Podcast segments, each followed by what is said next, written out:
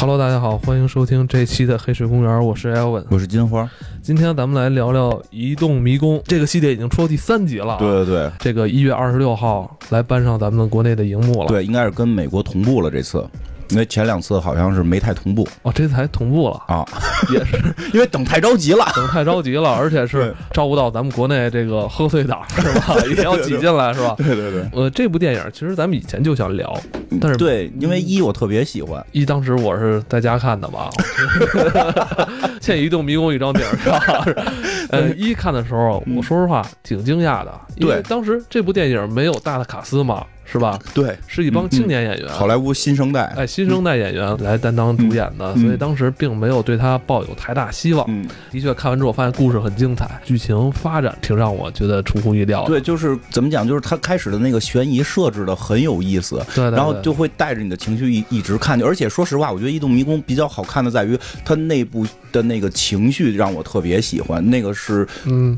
就是我觉得我很核心喜欢他的一个原因，然后包括就是一会儿可能会讲到，就是当时我的公司还发生了一些事儿，然后还用这个去影射发了朋友圈什么的这种。对哦，我想想，我记得，我记得，当时也是跟看完电影之后，发现了他跟现实中职场的一些生活啊，感觉好像对，真的是这样，真的是这样，包括可以类比的地方哈，这咱们可以到后边再讲。嗯，我记得我看一的时候，从这个名字来看，就觉得应该是一个跟迷宫有关系的这么一个故事，但是发现这个剧情走向吧，设定很大，设定很大，呃，一下让我对这个它整个世界观就产生了非常大的兴趣。嗯。呃，距离它第一部上映的时候也有几年时间有几年，应该我记得没错，应该一四年十月份上映的吧？因为当时对还是跟那个姑娘去看的，就现在时隔多年跟她都没有联系，来挺感触的。在这儿，我觉得咱们不妨帮大家回忆一下，是吧？之前对对对系列，其实就是再再先说一下，就是为什么隔了这么一下？因为本来原计划这片应该是一年以上啊，一年以上，然后一四一五一六。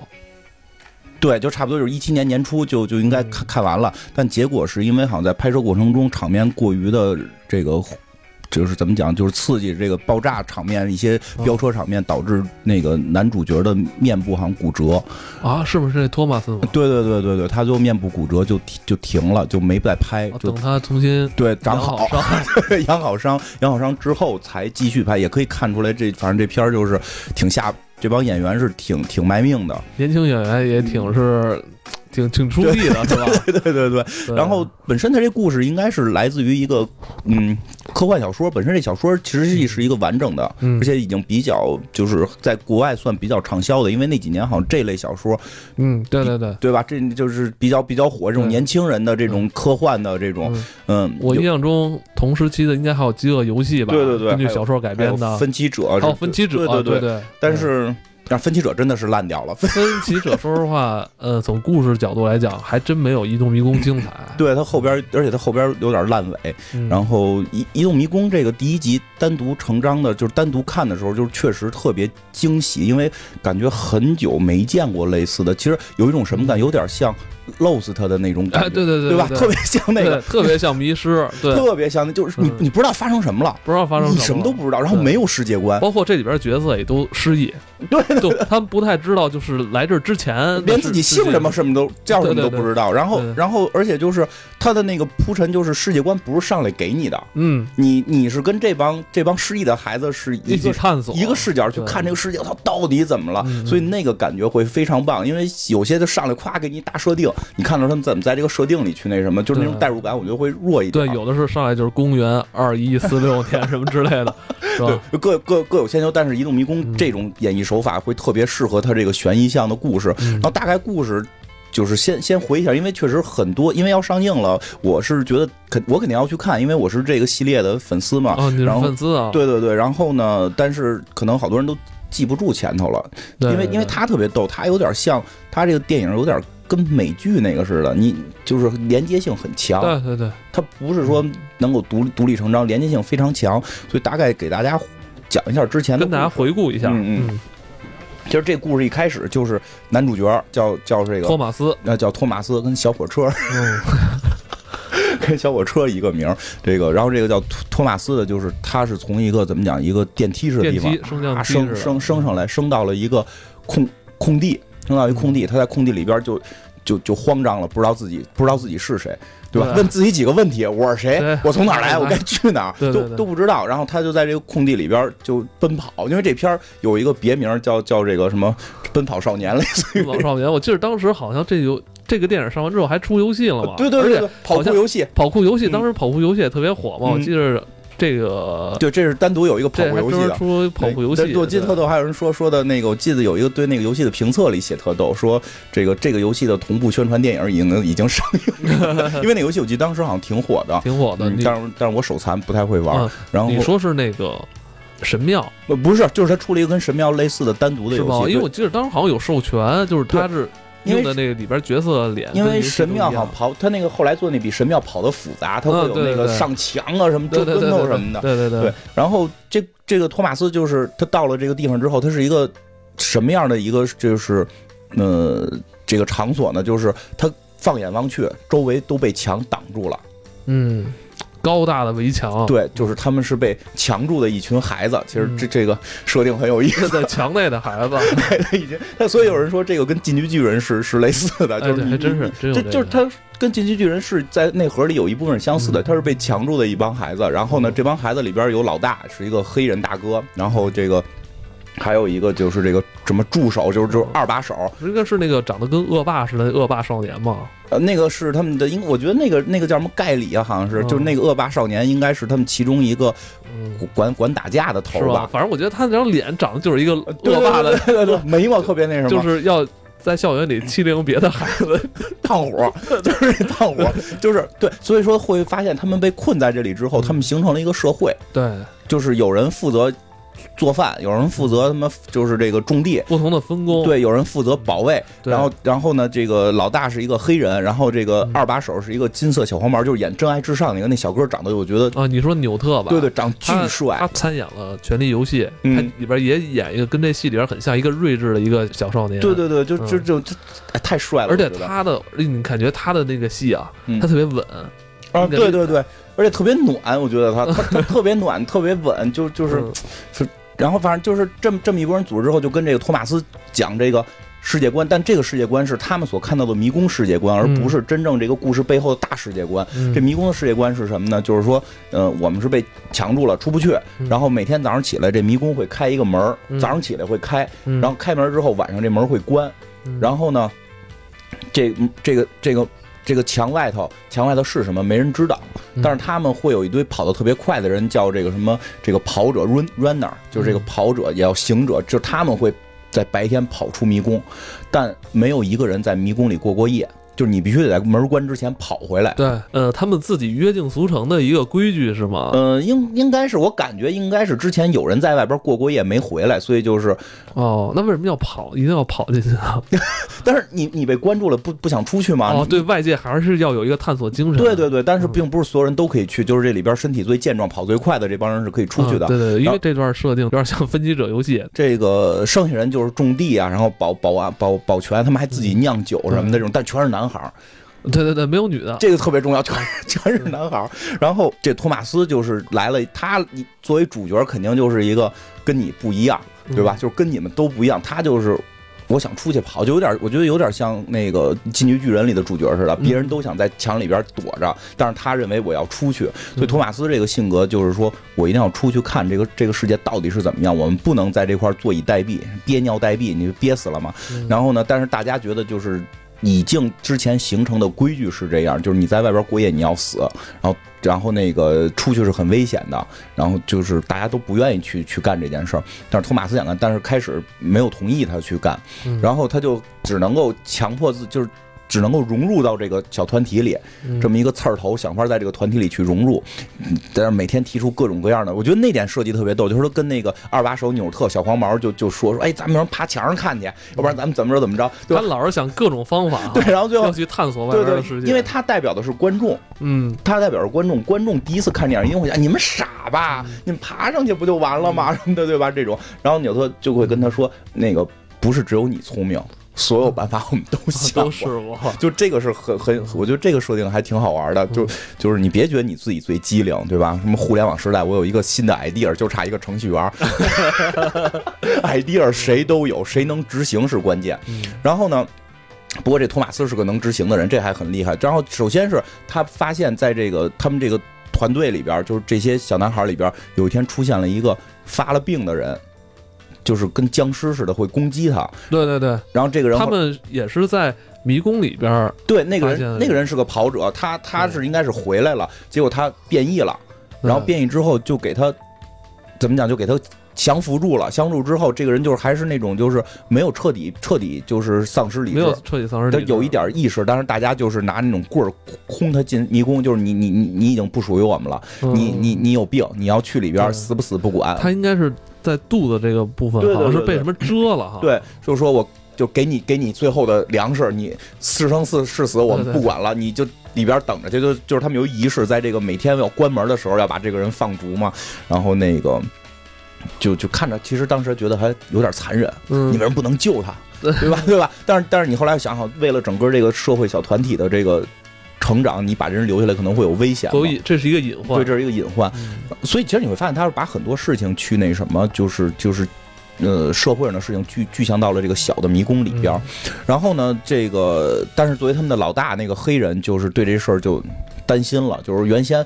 没有白天被遮的，就是他是知道秘密，但是主角还不知道呢。所以就是实际上说，迷宫里是有人有东西会遮人，会得病的，然后这病可能会传染等等。然后这老大就是意思就是这个事儿突然发生的，之前白天没有人被遮过，就怎么办？就老大自己进去跑，跟那个因为他们那个跟那个就是就是跑迷宫那个行者里边有一个行者的头叫叫这个应该是亚裔的，哎，对对对对对，叫米诺，米诺。然后就是他是这个也也是挺逗，让一个。亚裔的来演，全民族跑得快，身体好，很健壮。这是在很多美剧里边都都是亚裔，都是什么那个宋批 或者杨杨静，杨 杨静对吧？但这里边这个亚裔是不就包括《破案姐妹》里那个韩都是都是搞笑，但这里边是一特别正面的形象。对，然后老大是黑人，然后那个最强者是那个亚裔，他还挺挺挺民，就是全民族的，我觉得。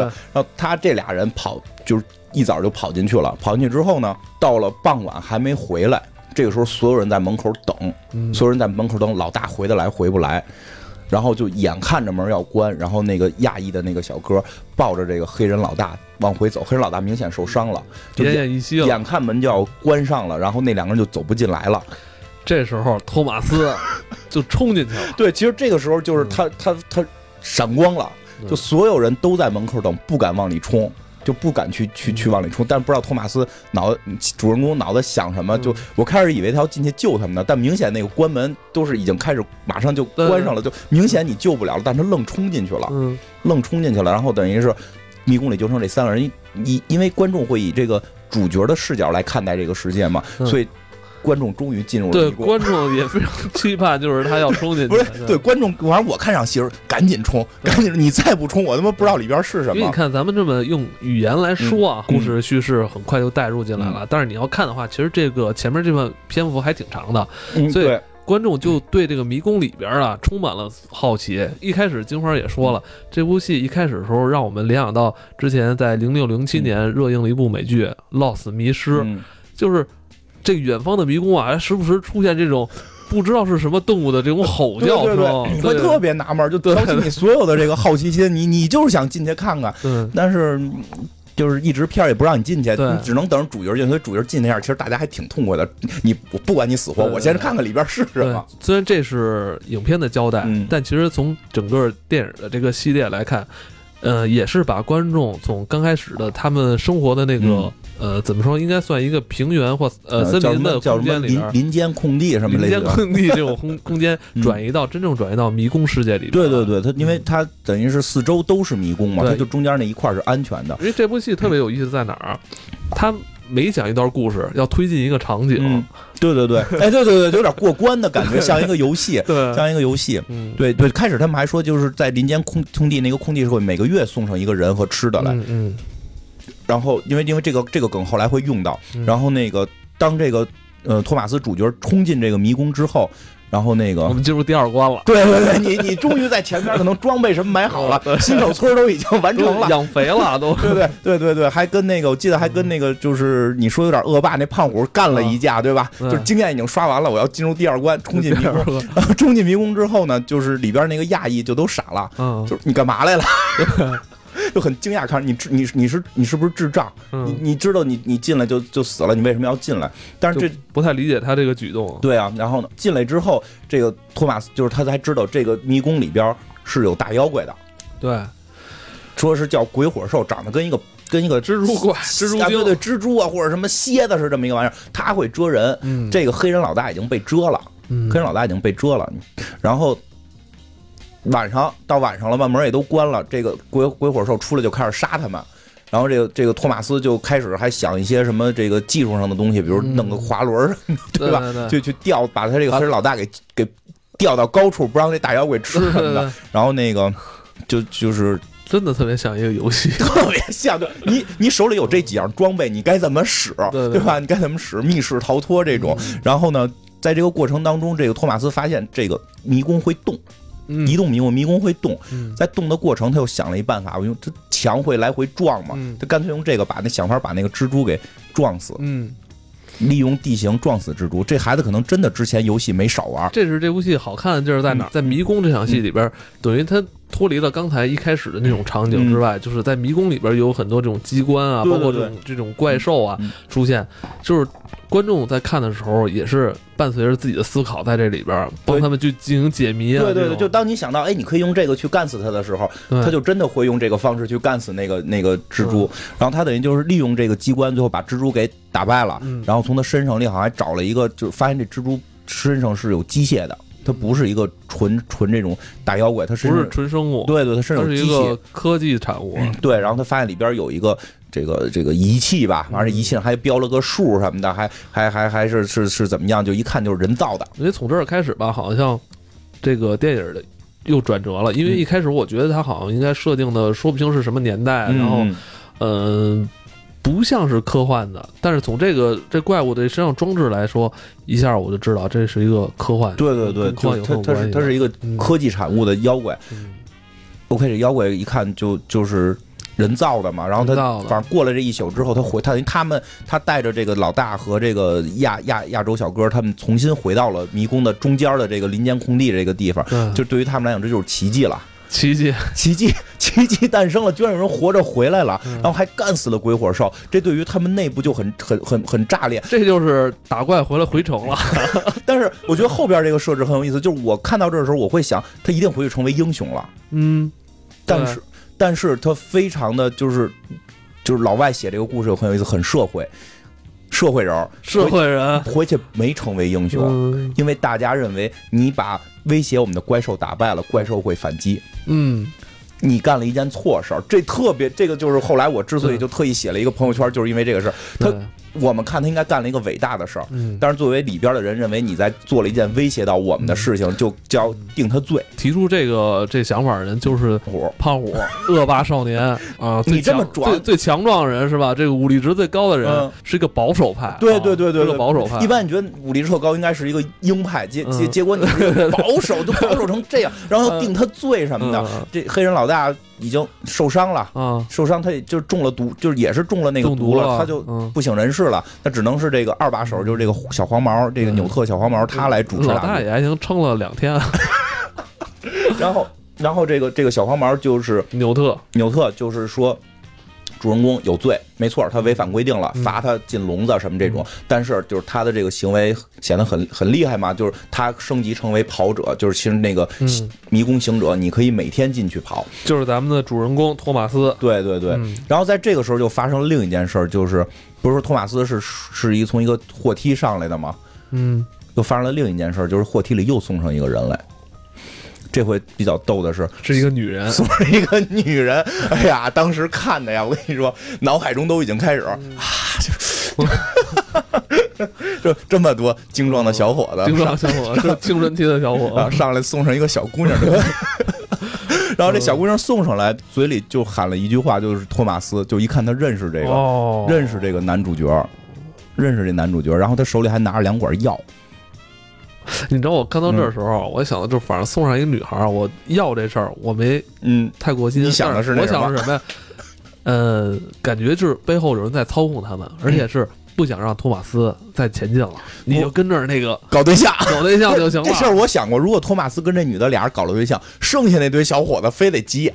我操，这这 这得上演一个，好像不是日本上有一个什么什么荒荒岛，一个女人最后成为女王，什么控制人。哦，对对，我觉得我当时以为要问那个，因为我看那时候，我当时想的是，嗯，可能就是这可能是最后的人类了，给你们送上一个女人类，然后让你们繁衍吧，这种繁衍。对对，但但是。戏并不是这么发展，所以真的第一次看的时候，他挺跳出我的那个对未来猜测的想象的。就发现这女的认识这个托马斯，但是女的也失忆了嘛。然后他们在一些这个沟通之后，就发现女的手里有药嘛。然后这个一个药是给这个黑人老大给打了，这黑人老大就缓过来了。缓过来之后呢，就是另另另一个药，好像就是这托马斯自己好像是打了，他就恢复记忆了。他突然明白了一件事儿，就是。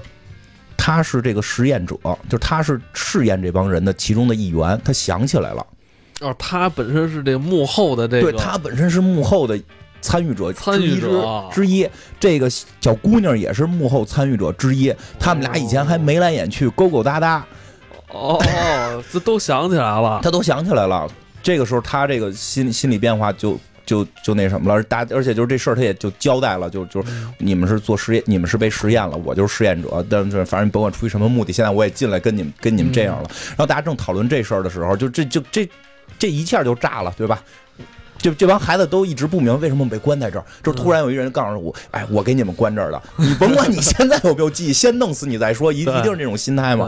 啊，但是这个时候就发生就一环扣一环嘛，因为说到晚上这门会关嘛，嗯。这回到晚上门不关了，而且所有门全开了。对，这下慌了，这下，对，睡觉都不敢睡了。在这之前，实际还有一个地儿是揭示了一件事儿。嗯，在这之前还有一个地儿是揭示了一件事儿是什么？就是其实那个亚裔小哥带这个带着这个托马斯去了一个地儿，就是他们给这个迷宫画的地图。嗯，其实这个点设计也特别。我记得好像他们每天去。跑迷宫好像是为了绘图吧？对，是为了绘图，好知道就是说我怎么逃出去。每个人都相信我们总有一天会逃出去。嗯，但最后亚裔小哥带他进来，告诉说我们早都把地图画完了，没出口，但是不敢跟他们说，不能跟大家说，让大家还有信念，还有希望。所以每天我们就是出去跑一跑。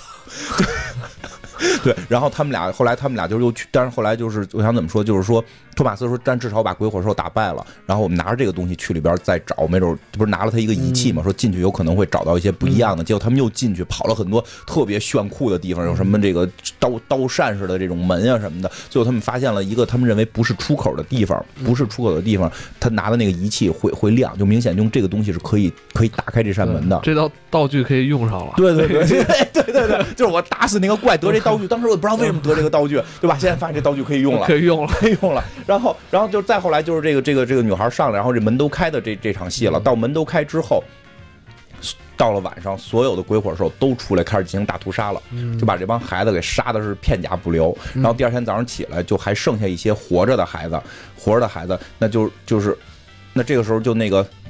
胖虎就已经主持大局了嘛？对，就他一直是是是仇视托马斯这群人的，就是把你们都轰进迷宫，就你们就去进迷宫里吧。然后就是有一波人，有有有有跟托马斯之前挺好的一个小朋友啊，还有他带的这个女伴啊，小胖啊，小对，还有小黄毛啊，就是还有这个亚裔啊，他们几个就形成了一个新的小团队，还有几个人吧，他们就集体进了迷宫，集体进了迷宫之后，因为他们手里有那个仪器了嘛，他们知道是能逃走的了。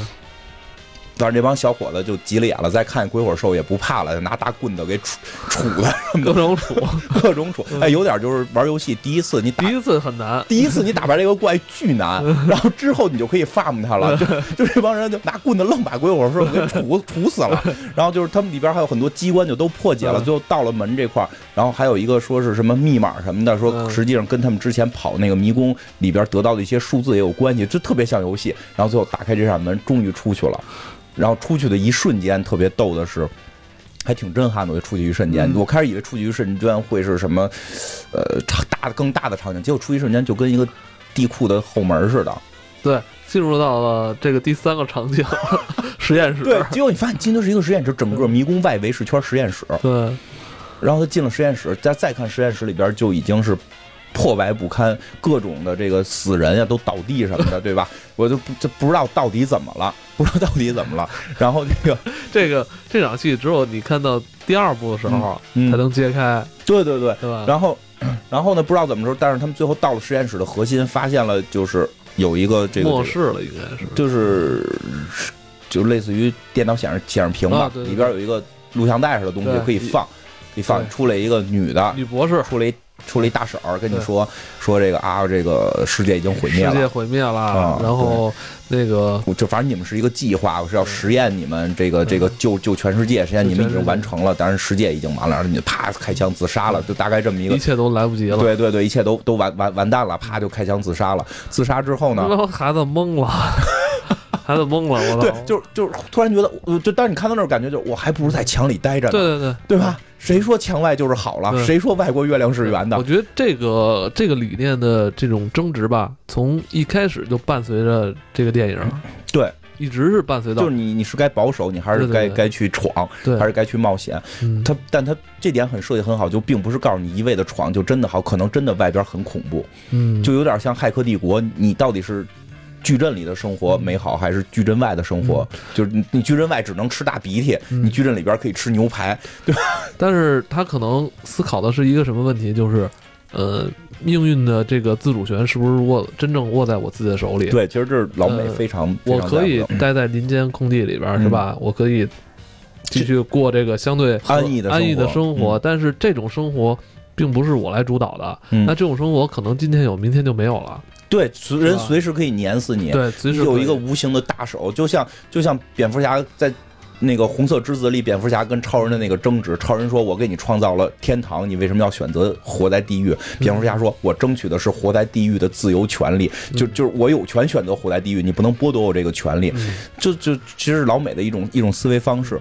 那然后就是啊，这会儿还有那个胖虎也跟出来了。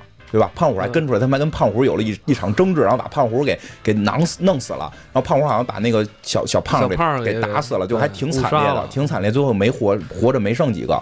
到此我也没看那个胖虎干点什么什么厉害的事儿啊，净打自己人了。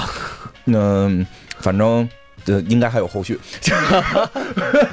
那个，然后然后这个这个时候还在第一集，就是他不是。《英雄迷宫》那第说的是第一季嘛？第一季里边最后的结尾是有一群军人出现了，嗯，你一看就跟《生化危机》里的那些什么什么特种兵似的，给他们救了，给他们救了，救了，然后带着直升飞机飞走了，然后在飞走的一瞬，就是瞬，就是你能够看到，真就是一片焦土世界，真的世界末日了，就就非常恐怖。对，这是第第四关到末世了，然后对，就像过关过关一样，就是他们被救出来，救到哪儿？救到了这个叫这个。WCKD 应该是，就是他那个蜘蛛身上写的那个标志，就是 WCKD。应该好像我记得，这代表是他们公司的一个名称吧，或者实验基地的这个名称。对对对对，就是是什么世界末日什么什么委员会这么这么一个组织，就是他们被带到了这个基地里，然后带到这儿之后，又出现了另一个人物，就是这个这个基地的负责人是这个小指啊，对，小对对对。对，都是美剧，对，就美剧人很多。因为你知道这部戏里边有好多这个电视剧演员，对对对，啊，对对对。不过小指头这几年演的还都挺好，我觉得那个那那叫什么，就是反正反正这几年老有他在电电影里客串。这个这个这个人物长相我有一种阴阴坏坏又很可爱的感觉，你觉得吗？对对对，我还挺喜欢这个我这个。大叔的就挺喜欢大叔，然后他就是说什么呀？就是说，哎，到这会儿就发现不是光这一个迷宫，嗯，有好多好多迷宫，这些迷宫逃出来的人都被关在了这个实验基地里，嗯，然后就跟他们说说的就是，呃，我会送你们去一个。好的地方，世界已经末日了，然后有有有类似于天堂的地方，就是这个特别特别好的这个这个设备，你们可以去，但是一次送不了这么多，我们得慢慢送，所以谁成为幸运儿，就我们抽签抽谁这种。对，这地儿特别像哄小孩的这些伎俩，但是小孩们就信了，小孩们就信了。但是最逗的是里边有一个，就是这这个从这个主角这个迷宫去的这些人里边，他们后来认识了另一个迷宫里的小孩那个小孩就不信这些，但那个小孩我觉得最酷的设定是什么？就是主托马斯这个。这个迷宫里是全是男孩，只有最后上来的女主角叫特特蕾特蕾莎。这个特蕾莎是个女性，嗯，那个小男孩就是他们后来认识小男孩，他那个迷宫全是女的，全是女的，全是美女，全是美女。因为后来后来看到了他那些朋友全是美女，我说哎呦我的天，我就特别希望我是那个小孩 你要是那小孩多宠啊，那你也是那个胖虎是吧？那你就不走了是吧？保守了，那那肯定不走了，肯定不走了，都是小姑娘就不走了，那也挺累的。但是小姑娘走会跟着他们走的，看我喜欢的那个姑娘走不走呗。然后就是那个小孩就跟他说，大概意思这里边是有阴谋的。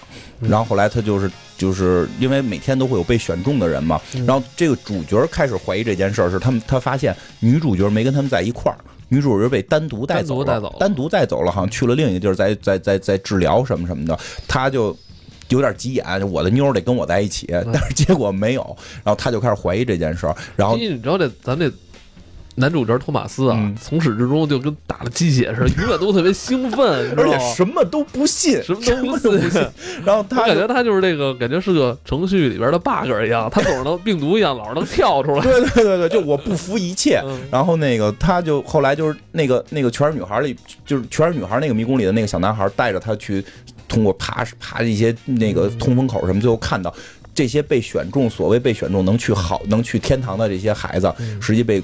送到了一个实验室，然后全部被关在一个，就是给弄个半死状态，关在一个这个，反正就掉进去了。那叫什么？就是这个玻璃缸里边。玻璃缸里边，他知道这一切都是骗局。然后他们在这块躲的时候，还发现开始自杀那个大婶没死，没死。自杀大婶没死，他还跟这小指头俩人唠嗑呢，说这个意这这个小指头这意思就是。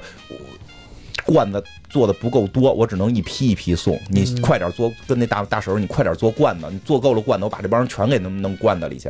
就知道了，实际他们是在用这些小孩在做解药。嗯，在做解药。地球末日之后，呃，死了几十亿人嘛，然后他们发现这些后来新出生的小孩身上有这种抗体了，对对，说是他们有抗体，说有抗体了，然后想提取他们身上的这些抗体，然后来。来治病吧，哈，对，来治他们病。然后呢，其实到这块儿，基本这个，因为开始等于第一集讲的是迷宫的世界观嘛，迷宫本身世界观，这集就开始讲这个世界的世界观了。大概意思是说，这个世界由于什么太阳耀斑啊什么的，就就对对这个地球造成了很大的伤害，然后人类大面积的死亡，然后得了一种病叫什么闪炎症啊，就僵尸，就是丧尸，谁得这个病谁又变成丧尸，所以在整个世界里都是丧尸了。然后呢，如果你想这个。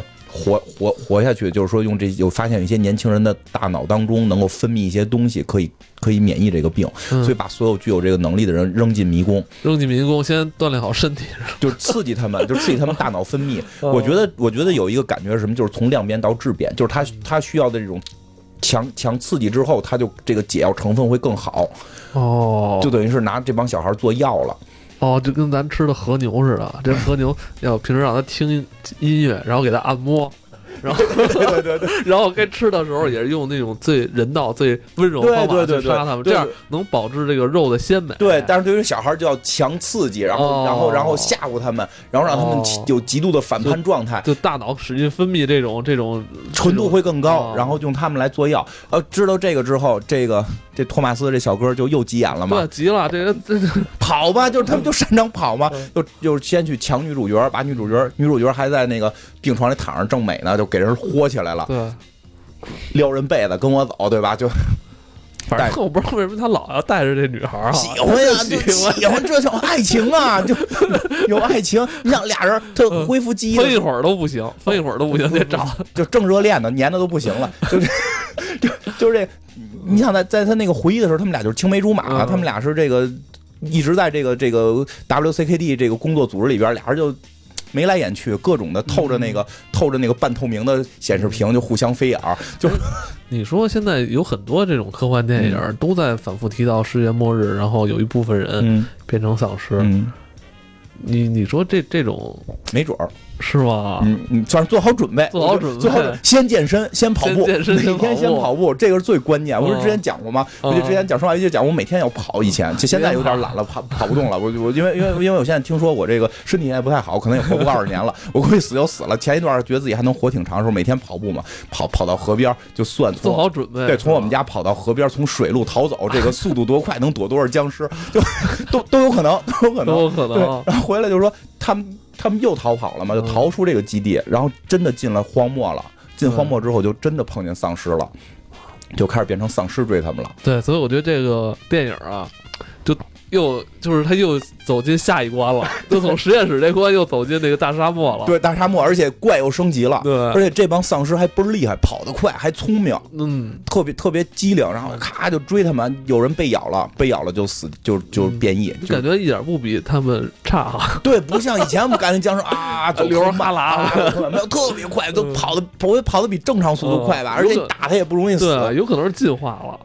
有可能他们可能想多，其实他们可能最终形态应该变成丧尸那样。你你说丧尸也也也不需要这个非吃什么东西对吧？胳膊掉腿掉也不疼，其实也算进化。没想明白，但是他们就是躲这个丧尸这一路，然后他们后来就是最后躲到了一个跑到了一个另一种就是荒废的这种基地跟这个荒废的城市里边，然后碰见了另一波人。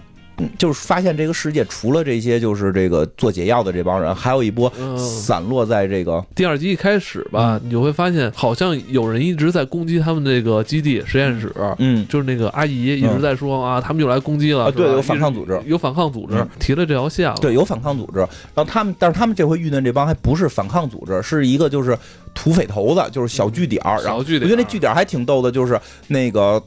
大门是一群僵尸守着，就每个僵尸拿这个身上都绑着链子，然后就正好是这两排僵尸的那个极限距离，极限距离中间有一条通道，你要是敢过。你得从这条通道里过来，周围都是僵尸，能脸贴脸对着你。这种这设定还挺逗，有点像以前这种，就是进见山大王，你得先过那个什么斧子山，拿斧子立起来那种，对吧？就是，然后他就认识认识了，算是女二号吧，和一个就是黑人黑人老黑人大佬，黑人老大大佬好像是演毒绝命毒师的吧？好像是。啊，对对对，黑人大佬等于他们统治的一个有点荒废的一个一个一个破败的一个小小小镇。然后这黑人大就是黑人大佬，就是知道发现他们是从这个基地里逃出来的有免疫力的孩子。嗯，这个大佬的意思就是这帮孩子是是也不知道自己要干嘛去，就听说有个反抗组织，想去找反抗组织。然后这大佬拿着这帮孩子就觉得如获至宝。就因为大佬也想去反抗组织，但反抗组织不带大佬玩 大佬说他们就是他们是解药，就他们是那个反抗组织要的这些反抗组织想救这些孩子，我我带着这些孩子带着他们投靠一块儿去，我就投诚的这个对对对吧？我我先我先给这个大哥献上礼，我这是我的投名状，我带着这群孩子来，他就决定就。不要他的这个这个废破弃的城破旧的城市，因为他觉得在这做做大佬没意思。他想就是去更好的地方，就带着这帮汉要走。这个时候就是那个那个 WCKD 那帮坏人就追来了嘛，反正就各种混战，结果走散了，然后就变成了男主跟女二号两个人开始跑走另一条线了。反正那一集我一直觉得女号女二号要抢班夺权，对吧？到后来开始已经跟男主角眉来眼去了这种。然后这个在整个过程，女二号还被僵尸给咬了，对吧？还被僵尸给咬了。然后在这个最后，反正是怎么着，他们还到了一个，其实那个设定就是正常的一个，呃，故事里边一般都会有的，给给一些就是嗯新的地点，让让你，我想怎么讲，就像游戏里的奖励关，你已经快通关了，你中间会出一个奖励关，对吧？它中间有奖励关是有一个呃荒废的城市里边的人都类似于吸毒啊，然后这个赌博呀，对吧？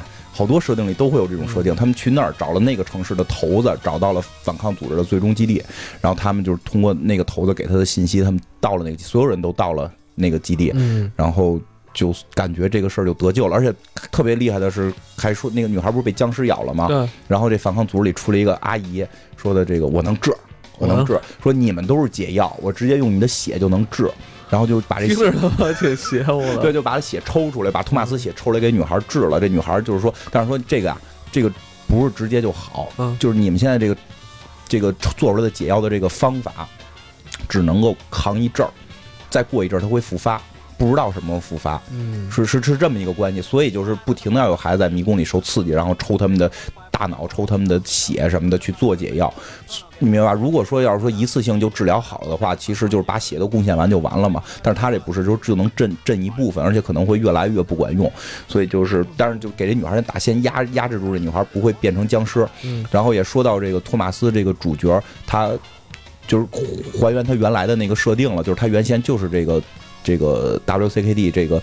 制药的这个组织的，他以前就是工作人员，工作人员，但是他最后实在看不下去对孩子这么残忍的迫害，他是说先把各个实验基地的这个代码，就是这个坐标给了这个反抗组织，让反抗组织能去救孩子，然后自己也想法进了一个迷宫，带着这帮孩子要逃走，是是把这个设定给补全了。其实看到这儿，以为在要结尾了，就以为这个故事快结尾的时候，他后来又有了一个。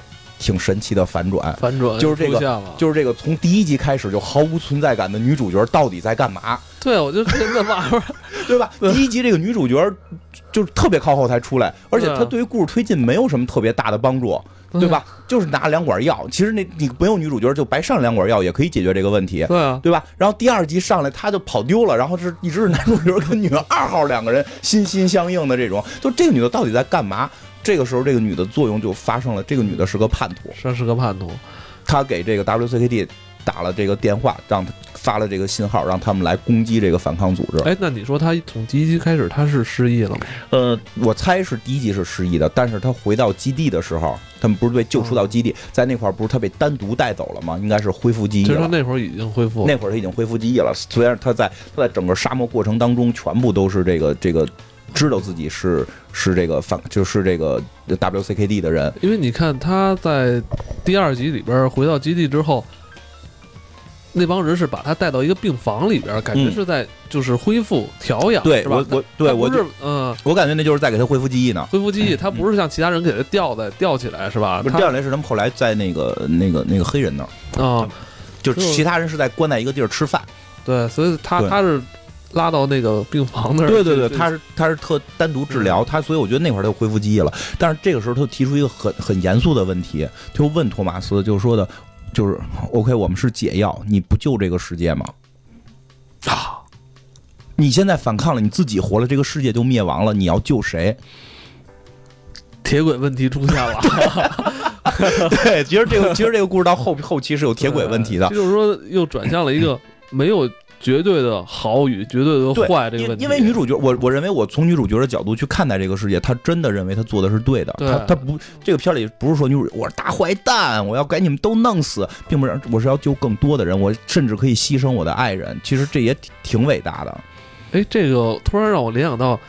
你的金花漫画里边那个 杀死 X 教授一百零一种方法，我记得有一集也提到这个观点了，是吧？救这个全对，就全宇宙，还是说要救你这个星球这个问题？你是为了救你的这个星球，然后开始伤害更多的 X X 变种人？对对对，你你你你会不会做这个选择？这个选择对与不对吗？现在有朋友问那个金花漫画就是在哪儿可以听到？来我们黑水公园的公众账号，二十多集了也，二十多集了。然后对，继续继续，然后。然后这个对，就提出这个问题，然后但是但是作为主人公是不接受的，就是你是叛徒，就是当时的情绪就是你是叛徒，就没有别的可商量的。然后这个时候，这个 WCKD 这帮人就已经来了嘛，人家装备更先进，把这个反叛组织打了个乱七八糟，而且把其中一直跟着他们的那个就是叫米诺的那个亚裔小哥，嗯，给抢走了，俘获了。对，就是抢了一波人走，然后就是本来人质了。对，本来是能够全部抓住的，但是最后这帮反抗组织还是挺厉害，尤其那黑人大黑人黑人那个大爷就特别特别厉害嘛，就是跟他们打了一个平手，但是但是这个 WCD 带走了一波孩子，然后结尾的时候就是这个托马斯这个人物就是说。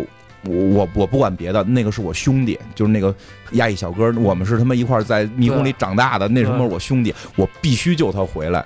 大概是在这块就结尾，因为所以就是说第三集应该就是看到他们重新去救这个亚裔小哥，以及最终的那个谜底到底是什么？哎，对，因为第三集我们看它副标题是叫什么 解死亡解药，死亡解药，所以，嗯，这集。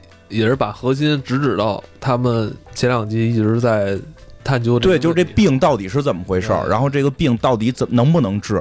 然后我觉得，包括这个女女主的这个铁轨问题，一定会在这集里边给你一个答复。我觉得这个是整个这个大概故事。而且让我很期待的是，它第三集的场景该怎么去展现啊？它第一集是一个迷宫，主要是迷宫这种场景是吧？让我们去进行在迷宫里探索，是吧？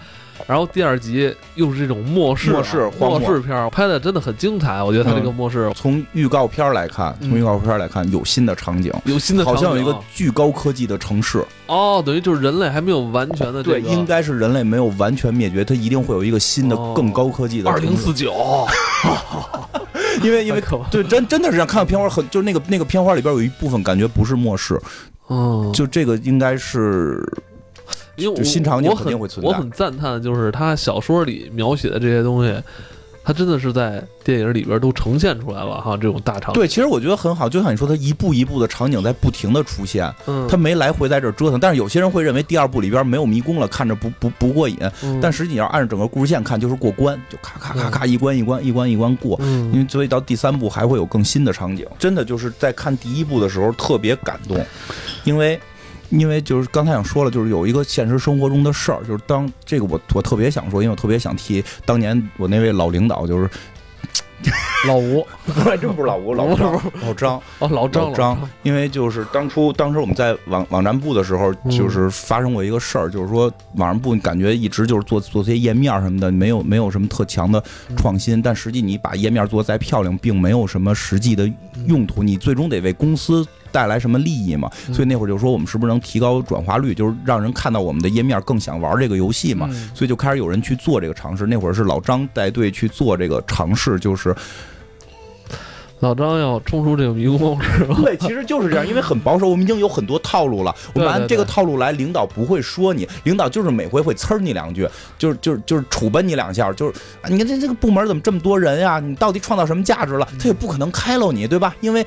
没有这个部门，没人给你做网站了，也不行，对吧？你这这撑死了你，你今年裁俩人吧，明年裁仨人吧，就是这个状态。但实际上，就像你说的是，这东西是无形的大手，就是没准哪天就给你全裁撤，觉得你没用就全裁撤。所以那会儿就是我那领导居安思危嘛，对，居安思危，他就想说进行一些新的尝试，想去从什么转化率上去做。但这件事你一旦尝试，就是有错，不可能尝试就成功。如果我们知道尝试就百分之百成功的话。你你就不叫尝试了，你就叫执行一个特别棒的新方案了。对，但是说那会儿老张就是就是在做了一些尝试的时候，那些尝试非常。我怎么讲？就是感觉就是在我们设计角度讲，叫很暴力，就是它非暴力，就是就是对用户的体验感觉非常暴力，但是确实有提升了转化。我觉得这这是一个好的开始哦，这是一个好开始。但就是说，不单做了尝试，而且这个尝试有效，有效。但这个有效的有是有负面的，就是它的有效果是有其他负面的，负面，它有负面，就是让用户感受非常不爽。它。就就说白了，就是点哪儿都他妈是注册，就是你很讨厌的那那那种感觉。但至少我觉得，就是你再往前走了一步，你再你再去尝试，就像迷这个移动迷宫里这个托马斯，他冲进去的时候，他把鬼火兽打败了，虽然回来可能会导致鬼火兽进攻你，但是你再往前走了，你不往前走，你永远就是在这个圈子里。如果有一天那个电梯不再给你送粮食上来，不再给你送补给上来的时候，你怎么办？对吧？因为大家就会开始相信。这个迷宫里永远会每个月有人送补给来，嗯，然后我们自己种一部分，然后我们用补给能够存活一部分，这是一个规则，我们去按照这个规则永远活下去就 OK 了。那托马斯就是，如果这个规则没有了，没有人再给我们送粮食了，我们怎么办？我们必须在居安思危，人无远虑，必有近忧，在之前我们要去尝试，但这个尝试可能会带来负面，但如果你不尝试，你必然会死。但就是真是那会儿，我觉得他做那个尝试是是有进步的，但里边是有负面的，但所有人都看到了负面，就是。这个不好，你不要去尝试，你不要去弄。所以，这真的那会儿，我就是突然会感觉到移动迷宫的那种感觉，就是。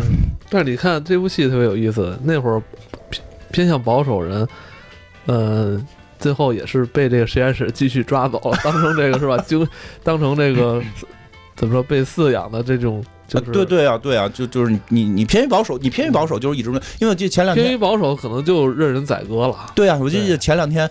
前两天马哥跟咱们吃饭说那句，我觉得还挺感动的，就是，就可能过几天会有马哥的节目。对，对我们一个好朋友马哥，因为现在做一款游戏，他就是说他带团队的时候就说了一句话，我觉得挺真挺令我感触的。他跟他团队的人就说的是，在这个公司只能死一次，就是你的项目死了，你就会离开这个公司。然后你现在有两条选择，就是死于创新和死于保守。嗯。对吧？他就说我宁愿死于创新，也绝不死于保守，因为保守一定死。就是你创新还有一线生机。其实这个就是，我觉得这就是移动迷宫在开始给你带的这个，就是我讲高高度。我觉得这个是让我挺挺感感感触挺深的，因为在职场上，你创新一定会，因为包括也有说，就是什么叫孤单英雄。为什么英雄都是孤胆？因为别人是是是，你绝对是逆潮流而走的人。你顺着潮流走，你就是普普通人；你逆着潮流走，才有可能成为英雄。但是成为英雄也是要付出一些代价的，可能最后活下来的是英雄，就是没活下来都是烈士。其实我我还想提到，就是这件事不是头脑一热，嗯，因为有人有时候会把创新跟叛逆的这个东西会。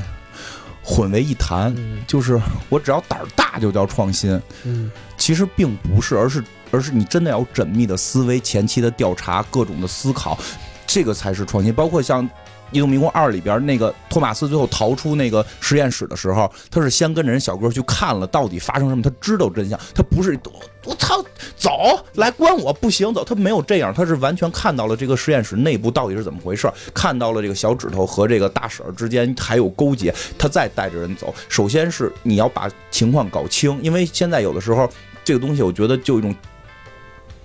就我们需要叛逆，但有的时候有一种不叫叛逆，那东西叫愤青，就是你的愤怒，你的愤怒是不需要的，你需要的是那种叛逆和独立思考的能力。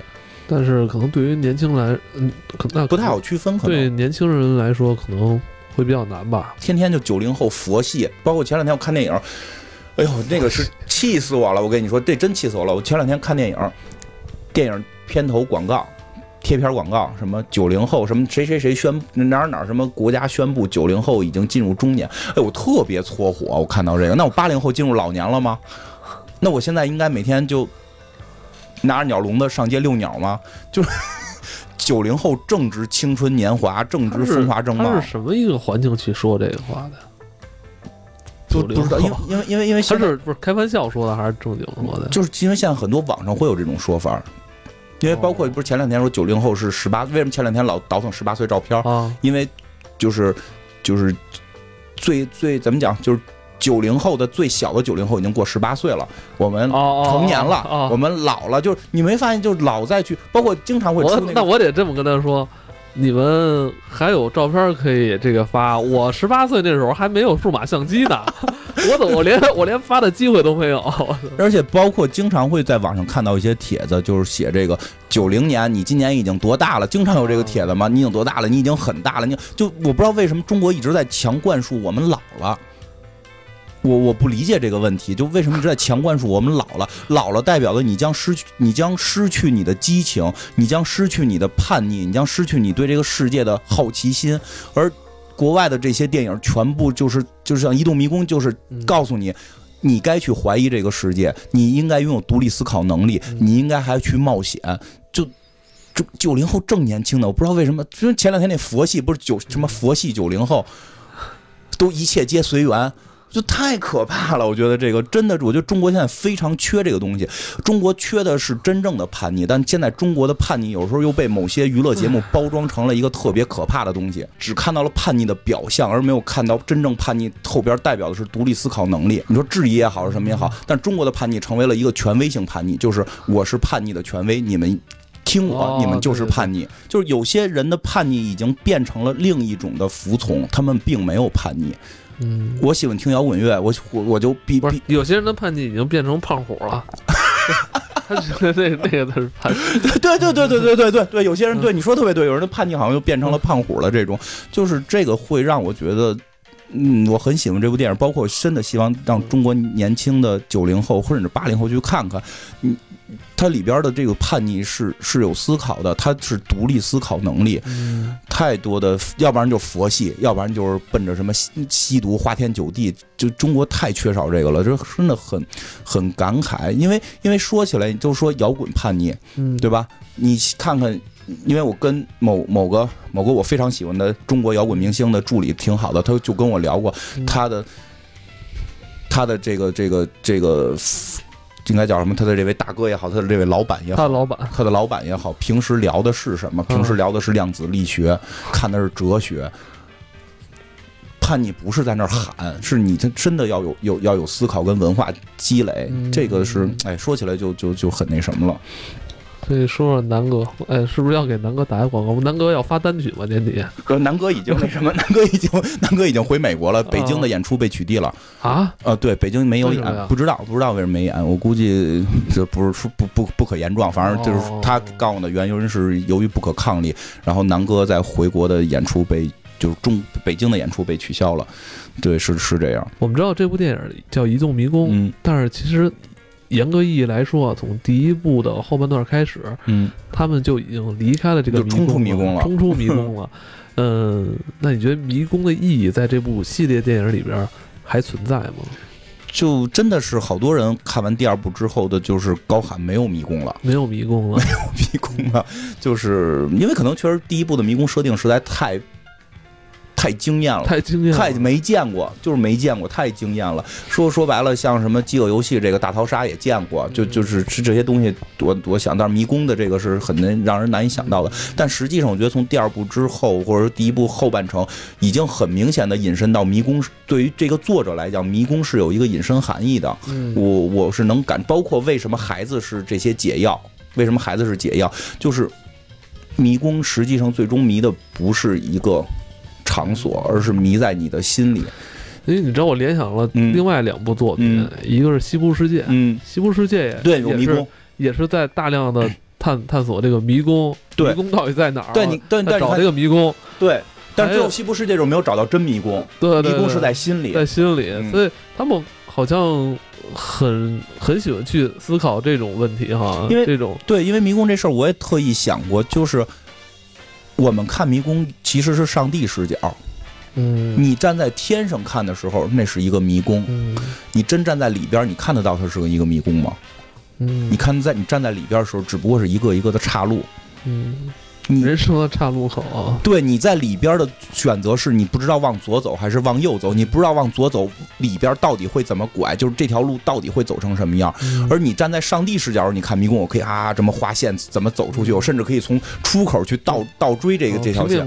对呀，对吧？但是但是人类人类就三维的玩意儿就在这个迷宫当中的时候，你看到的是左右岔口。其实你就是特别明显能发现，人类就是我们这些人在选择的时候。人生就是迷宫，你每一次在做选择的时候，你都是在迷宫的一个岔口选左选右，因为它很明显的是引申到了人站在迷宫当中去看待这个迷宫，而不是人站在上帝视角去看这个迷宫。包括像你说西部世界也是，他一直在找迷宫，最后发现迷宫根本没有一个具象的迷宫，迷宫是是在你心里边的这个选择，你内心的方向。对，包括包括有时候你会想到就是。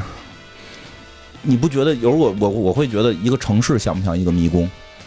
嗯，就那种那个城市给你的这种感觉。你们家那个胡同就是迷宫，你家胡同就是迷宫。第一次去人好像都很迷路。但可能你你每天都要进入迷宫深处，迷宫深处，然后我打车还进不去，打车进不去，就走到外边大街上主路上，然后打车。对对对对对对，经常给打电话打打电话，让那个车怎么走，他走他走不过来。迷宫，我们家那是迷宫，就是对 迷宫其实在你心里。对，其实真你会觉得城市，你的上班，你的你的你的感情，你你你你做的这些事儿，整个这个感觉有一个朦胧的状态，其实它就是那个迷宫，而。这是一个迷宫，然后最后未来的这个世界，哪怕你最后到了焦土世界，你最后面对的是这些人，我该不该信？到底这个世这个世界，这个这个 W C K C K D 这个组织是个什么组织？我们到底该怎么走？因为你发现托马斯在第二步往前走的时候没有明确目标，嗯，他不知道他要干嘛，他只是我要找到反抗组织，找到反抗组织真的能好吗？他自己心里没底。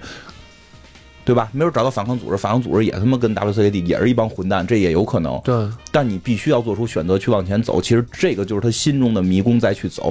而为什么孩子是解药这个设定，我觉得非常有意思，就在于这帮年轻叛逆的这帮年轻人，他们才是这个世界最终解决这个能让这个世界翻新或者能够能够救这个世界的人，他们才是解药，因为他们拥有着这种独立思考的能力，就是所谓的这种。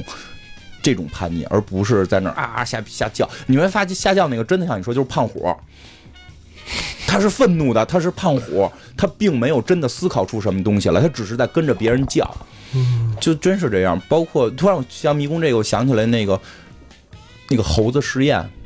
你就知道那个那个特别著名的猴子实验吗？之前提过那个，就是就是一个猴子，就是临死前要吃什么冰淇淋啊？不是那个，不是那个，就是就有一个笼子，有一个笼子，然后里边关了一群猴子，然后呢有一个香蕉挂着，嗯，一旦你有猴碰这香蕉，笼子就通电，把所有猴都给电了，明白吗？然后呢？不至于电死吧？不会电死，就电他们疼。比如这笼子里搁了十个猴子，这十个猴子就都去摸过这个香蕉，都被电过。然后这十个猴子明白了，这个香蕉不能碰。这个时候拿走一只里边的猴子，再搁进一只新猴子，新猴子一定会碰香蕉。嗯，新猴子在碰香蕉的时候，剩下的九只猴子会打它，会打他，禁止他碰这个香蕉。就这么反复的去做这个实验，最后当笼子里所有的猴子全部被换成新的了，没有一只猴子再被电过，没有一只猴子因为摸香蕉被电过这件事儿，但他们已经形成了一个打谁摸香蕉打谁的这个习惯，就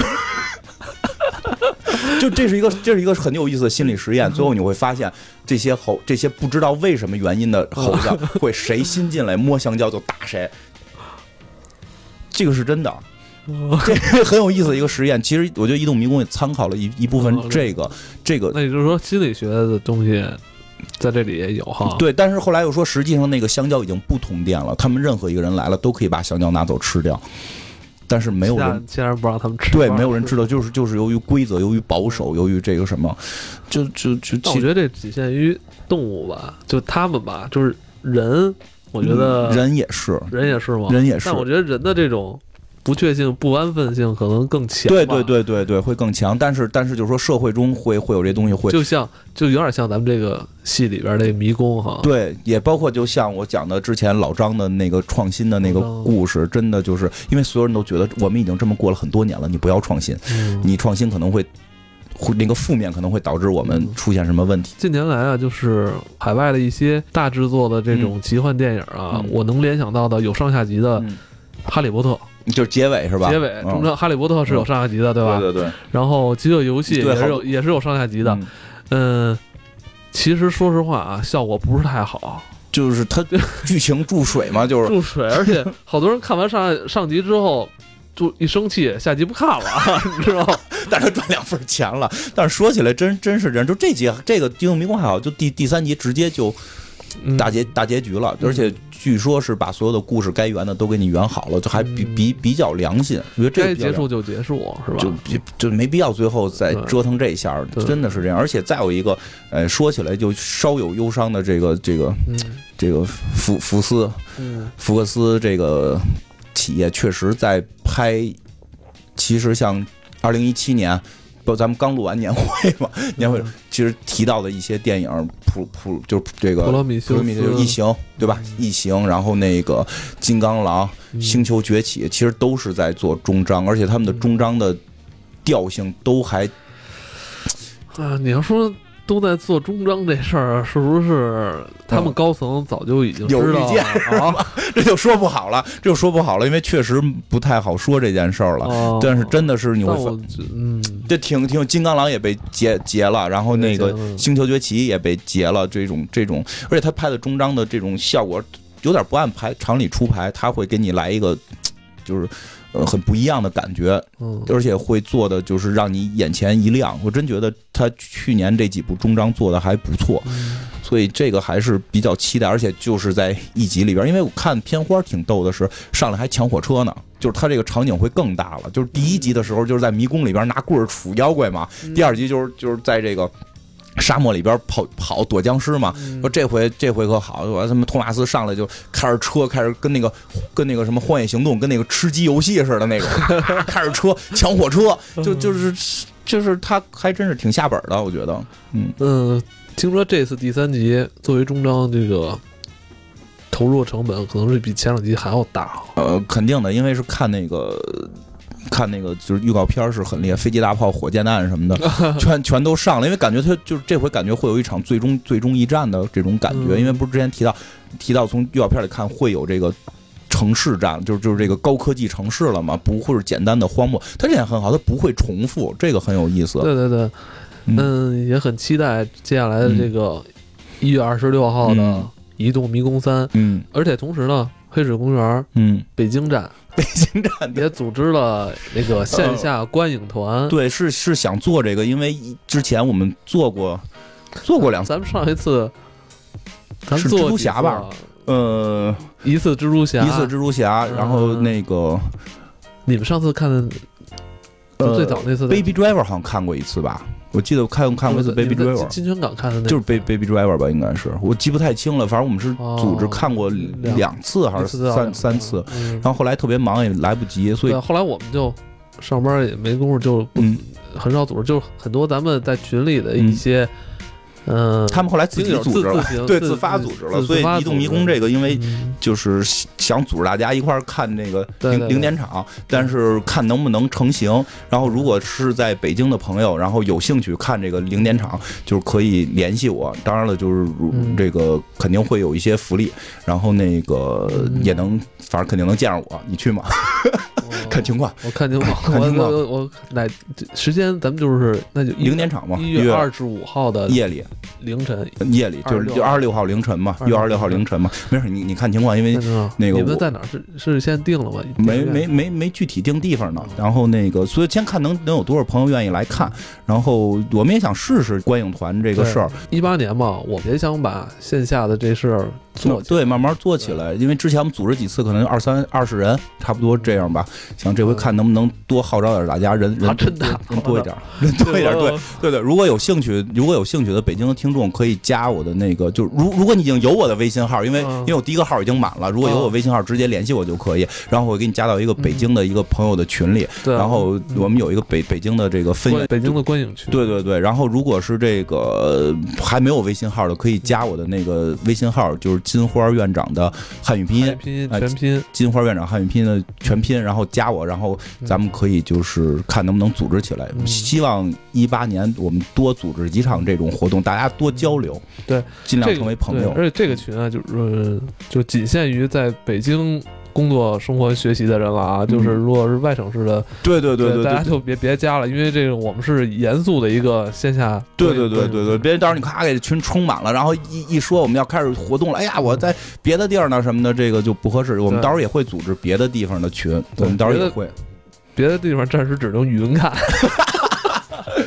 对对是，对对，别的地方到时候开了我们会再告诉大家。嗯，不知道当时跟我看的姑娘会不会在看，希望我也不知道她听不听这节目啊，希望她和她的新男朋友好好看吧。好吧，那今天咱们就聊到这儿吧。好吧，祝大家在一月二十六号。都能找到自己的迷宫，走出迷宫吧，别找到，每天面对都是迷宫，好吧？不用再重新说一，期待一下一月二十六号的移动迷宫三。OK，今天就到这里，嗯，拜拜。